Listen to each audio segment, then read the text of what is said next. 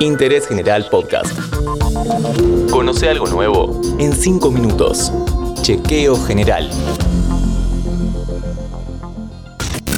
Hola, ¿qué tal? ¿Cómo va? Arranca un nuevo podcast de interés general sobre salud. En este episodio, todo sobre la donación de sangre. ¿Cómo trabajan los bancos que la administran? ¿Qué factores son los más comunes y los más buscados? Y también tratamos de despejar las dudas que siempre asoman en este tema. Tatuajes, piercings, medicación. ¿Qué requisitos hay que cumplir para donar? La protagonista de este episodio trabaja en un banco de sangre y se presenta ahora mismo. Hola, bueno, mi nombre es Emil Seganza, soy psicóloga, trabajo en el área de promoción del Banco de Sangre del Hospital Garrahan. Primero lo primero, destaquemos la importancia de donar sangre.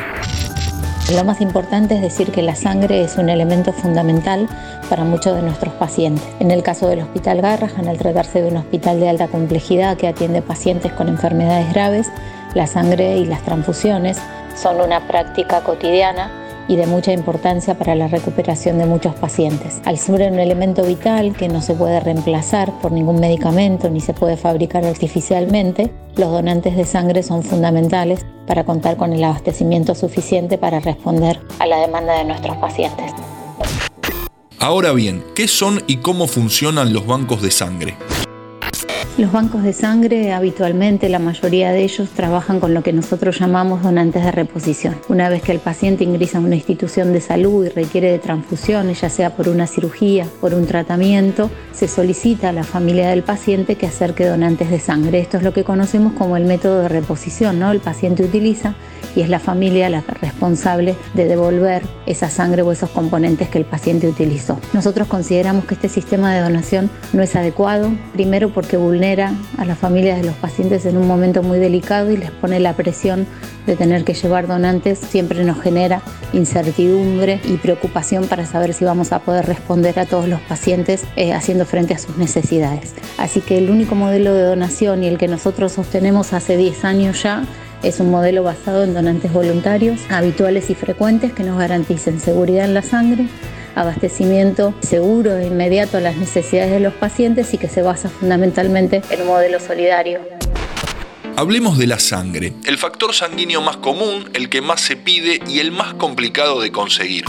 En general en los bancos sangre se necesita de todos los grupos y factores. En general en nuestra población los grupos más frecuentes son el grupo cero positivo y el grupo A positivo, pero también la mayoría de nuestros pacientes tienen ese grupo, así que son en el caso del cero positivo un grupo fundamental en el caso de nuestro hospital, que es un hospital pediátrico y que es de alta demanda. Y los grupos tal vez más difíciles son los que hay menos en la población, por ejemplo el caso del cero negativo, que es un grupo que tiene menor frecuencia en nuestra población y que además solo puede recibir sangre de su grupo. Así que bueno, con los cero negativos se complica, por eso siempre invitamos a aquel que tiene cero negativo a que done. Generalmente puede haber confusión a la hora de donar sangre. ¿Quiénes pueden donar? ¿Cuáles son los requisitos? En cuanto al requisito de edad, se puede donar entre los 18 y los 65 años. Hay que tener un peso mínimo de 50 kilos, estar en buenas condiciones de salud, sentirse bien el día de la donación y fundamentalmente revisar todo lo que tiene que ver con situaciones de riesgo del último año. Pero en general, pacientes hipertensos, que tienen problemas de tiroides, pacientes alérgicos, pacientes con diabetes que no se apliquen insulina, bueno, pueden donar sangre. En este episodio de Chequeo General despejamos todas las dudas sobre donación de sangre gracias a Emil Seganza, que pasó 5 minutos por interés general.